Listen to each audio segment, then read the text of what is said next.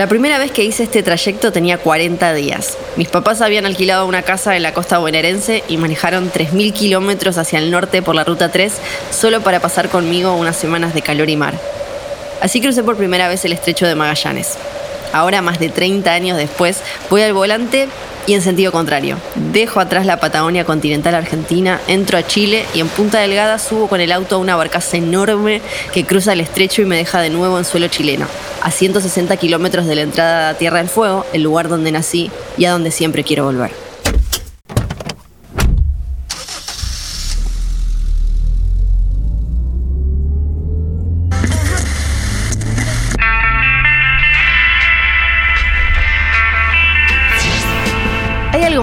Que salir a la ruta? Manejar durante horas mirando cómo el paisaje se transforma. Las voces de la radio se confunden con nuestros pensamientos. Una vez alguien me dijo que cuando viajamos por la Argentina, viajamos hacia nosotros mismos. Los viajes son los lugares que conocemos, pero también las personas con las que nos cruzamos. Y tanto en las grandes ciudades como en las rutas más desiertas, donde hay una historia, hay una IPF. La aventura no empieza cuando arrancamos el auto, sino mucho antes, cuando la planeamos. El viaje comienza con los consejos de lugares para comer, dormir o sacar una foto. Y por eso, cuando escuchamos una audioguía de IPF, ya estamos viajando. Mi nombre es Fiorella Sargenti y yo también estoy en viaje próximo destino es también mi casa, Ushuaia.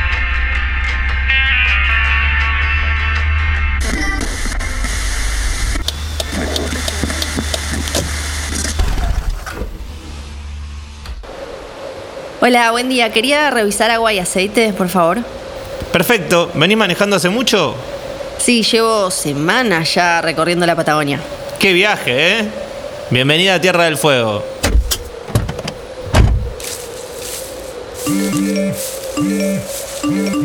Hola, Fío, querida, ¿cómo andás? ¿Ya estás por acá? Hey, Fío, ¿cómo andás? Hola, amiga. Supongo que ya andarás por acá. Nos tenemos que ver.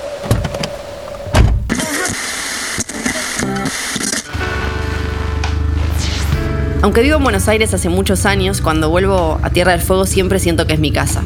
Si viajo en avión ya me empiezo a emocionar cuando veo el tramo final de la cordillera de los Andes y empiezo a buscar las lagunas con la mirada.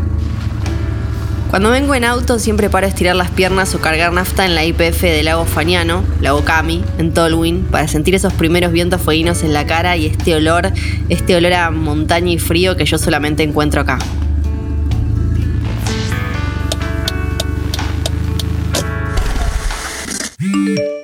Fío, ¿estás en la ruta o ya llegaste? Escribime y nos vamos a pasar una tarde al lago escondido. Hola, acabo de cruzar el estrecho, ya estoy en la isla. En la primera IPF que encontré el lado argentino, donde la 257 empalma con la ruta 3, ¿te acordás? Desde acá sigo hasta Ushuaia, voy tranqui igual porque quiero parar en el mirador del Paso Garibaldi para sacar unas fotitos, así que en, en unas horas ya estoy.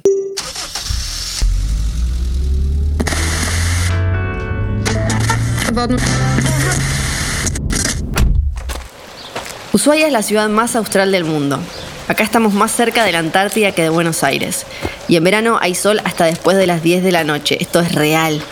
También es la única ciudad argentina que está del otro lado de la cordillera de los Andes, apretada entre el mar y la montaña. Tengo varios tatuajes y todos están inspirados en las cosas que amo de esta isla.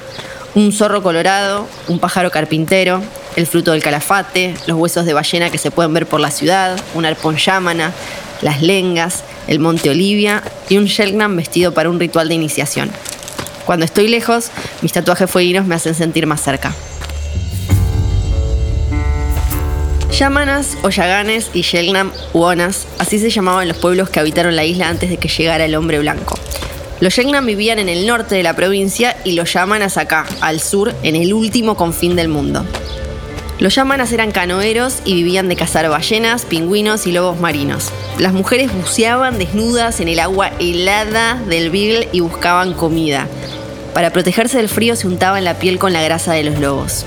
Cada vez que estoy acá, en la orilla del canal Beagle, me pregunto lo mismo.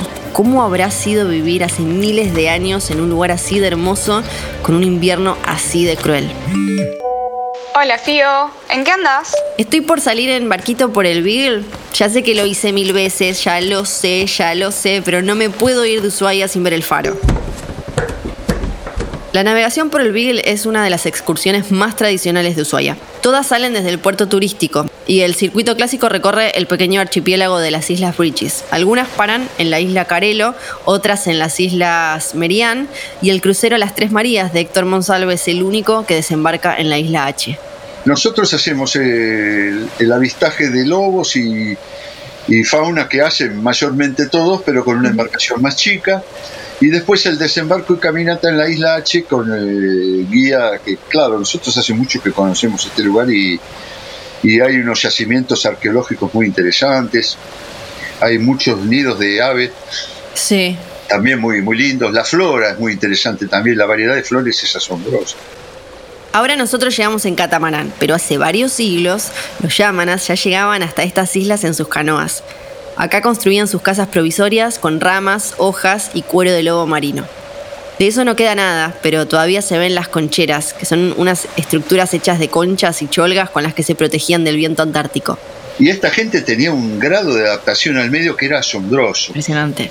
Los aborígenes era- eran tan inteligentes, estas que tan adaptados al medio, que la basura, lo que supuestamente era eh, basura para cualquiera de nosotros, ellos la ponían alrededor de la, de la choza de forma de que desviara, desviara el viento. Sí. Claro. Claro, Porque sí. vos imaginate, con el, el viento que hay en algunos lugares de la isla, Sí. que eh, si vos te parás, te volás. Vos te agachás en ese concherito, en ese, en esa O de, Sí. que habían hecho los Yámanas, que encima tenía una chocita, que también, con un fueguito adentro.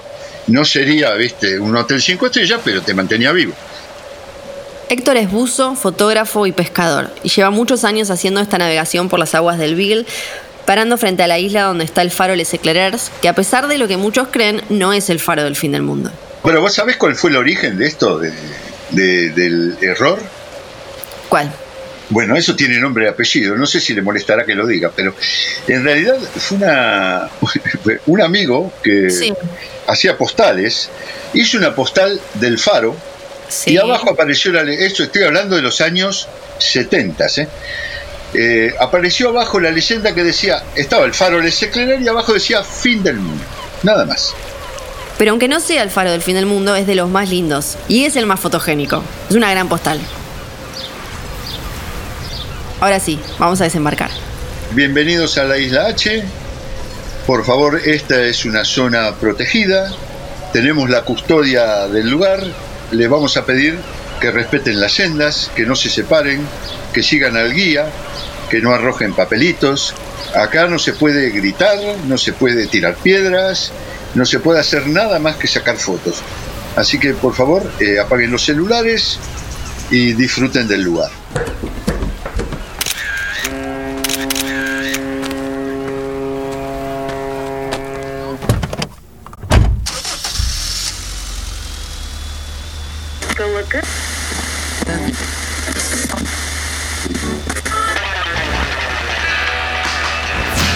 Como fueguina orgullosa, tengo una lista armada de recomendaciones para todas y todos los que planean una visita a Ushuaia.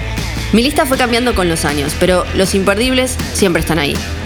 Para empezar, si vienen en verano, a todos les recomiendo hacer un trekking hasta el glaciar Vinciguerra, uno de los más importantes de la provincia. El glaciar está a 8 kilómetros de Ushuaia y recorrer el sendero puede llevar unas 9 horas. Empieza en el Valle de Andorra, atraviesa el Turbal, el bosque y un camino de piedras hasta llegar a la laguna de los Témpanos. Otras excursiones buenísimas son el trekking hasta el glaciar Martial o hasta la cascada del río La Cifayá, que está escondida en medio del bosque, es hermosa. Hagan lo que hagan, a todos les digo lo mismo. Si van solos, avisen a Defensa Civil antes de salir. Y jamás, jamás tiren una colilla de cigarrillo o hagan fuego si no está permitido. Si quieren hacer una caminata un poco más tranqui, pueden ir hasta la cascada Véledo de la Novia, que está al pie del Monte Olivia. Siempre, pero siempre hay que llevar ropa de abrigo porque acá el tiempo te cambia en un segundo.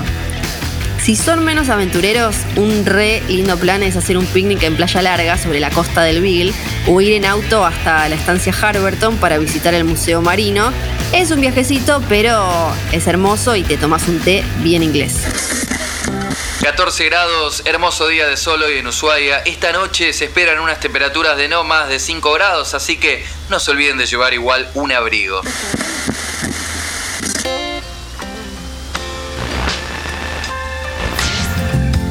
Pero si me preguntan cuál es el lugar imperdible en Ushuaia, yo siempre digo lo mismo. El Parque Nacional Tierra del Fuego es obligatorio.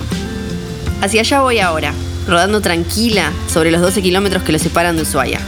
Los últimos 5 kilómetros son de tierra y en invierno solo se puede transitar con ruedas para nieve o cadenas. Es que Tierra del Fuego se transforma por completo entre estaciones y lo que veo del otro lado del vidrio sería muy diferente en otro momento del año. Verde en verano y en primavera, roja en otoño, muy azulada en invierno. El Parque Nacional es mucho más que un lugar de paseo. Hay un montón de zonas para acampar y pasar la noche con baños y con agua potable. Además se puede ingresar con el auto y con una entrada podemos permanecer en el parque hasta 48 horas. Esta vez voy a hacer eso. Yo me pienso quedar. Mi plan es acampar una noche y hacer trekking en algunos de los senderos habilitados. Desde el camping Lago Roca, o Lago Asigami, puedo caminar 5 kilómetros hasta el lago glaciario del Hito 34 en el límite con Chile. A 20 minutos del camping también puedo tomar un desvío hacia el Cerro Guanaco. Son 4 kilómetros y un poco de pendiente, pero estos meses de viaje por la Patagonia ya fortalecieron mis piernitas. Desde la cima del cerro, a 970 metros de altura, puedo ver la cordillera, la Bahía La Pataya y el fin de la Ruta 3. Mi lugar favorito en todo el parque es el lago Asigami, que antes se llamaba Roca, pero originalmente Asigami. Me gusta caminar por la costa y sentarme a hacer nada en esa playita entre el bosque y las montañas, esperando que de repente aparezca una familia de cauquenes sobre el agua.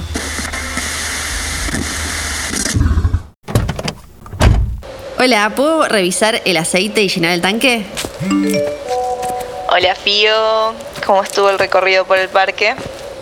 Che, si te quedan energías, te invitamos esta noche a tomar unas cervezas ahí en la cabaña que está cerca del Martial.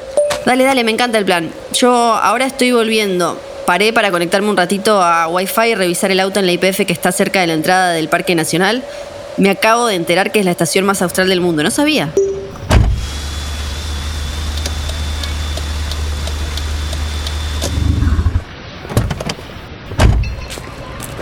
Ushuaia es una ciudad chica, de más o menos 75.000 habitantes. Muchos como yo, nacidos y criados. Otros, llegados y quedados. Para cualquier fueguino es fácil distinguir a los locales de los turistas. En invierno los que nacimos acá siempre estamos abrigados, sí, pero puede ser una remera y una super campera. Pero los que vienen de paseo llevan capa sobre capa de ropa, campera, gorro, bufanda, guante, de cosa térmica, de todo. Hay muchas cosas sobre la ciudad que casi todo el mundo sabe. Por ejemplo, que acá funcionó alguna vez una cárcel, el presidio del fin del mundo. El edificio fue construido a principios del siglo XX por los mismos presos con piedras de las montañas fueguinas y ahora es un museo que recrea la vida de los internos y los guardias. La muestra está muy buena porque también cuenta la historia de Ushuaia, pero lo más interesante está en el pabellón 1, que fue construido en 1902 y está conservado tal cual, tal como era en esa época, sin luz ni calefacción. Es tétrico, pero vale la pena ir. En invierno el frío es tremendo y se siente en el cuerpo lo que debían sentir los detenidos. Pero entre todo lo que la gente sabe de esta ciudad, lo que más me extraña es que desconozcan un datazo. Si una quisiera, en Ushuaia se puede pasar días almorzando y cenando cada vez en un lugar distinto. Es que la ciudad es joven, los ushuaienses no somos tantos, pero en los últimos años el turismo no paró de crecer y la oferta gastronómica es enorme. Chico para comer mariscos, Santos para tomar cerveza, el puerto de Almanza a 70 kilómetros de Ushuaia para comer mirando el mar, el restaurante La Cravia en el Hotel Aracur para una noche un poco más sofisticada, el almacén de ramos generales o la confitería Tante Sara para merendar después de pasear por la ciudad. Ya los recomendé tantas veces que me salen de memoria, casi como si fuera un poema fueguino gastronómico.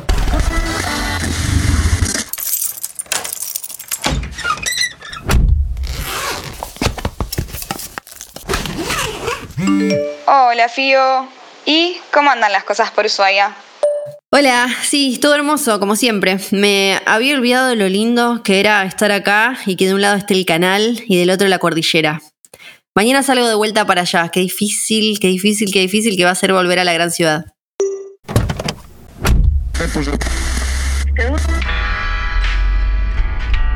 Los últimos kilómetros del día siempre son para descansar. Como las luces de una ciudad que desaparece en el espejo retrovisor, aunque no la veamos, la ruta sigue estando ahí, esperándonos para el próximo viaje. Mi nombre es Fiorella Sargenti. Nos vemos en el próximo destino, en la próxima IPF.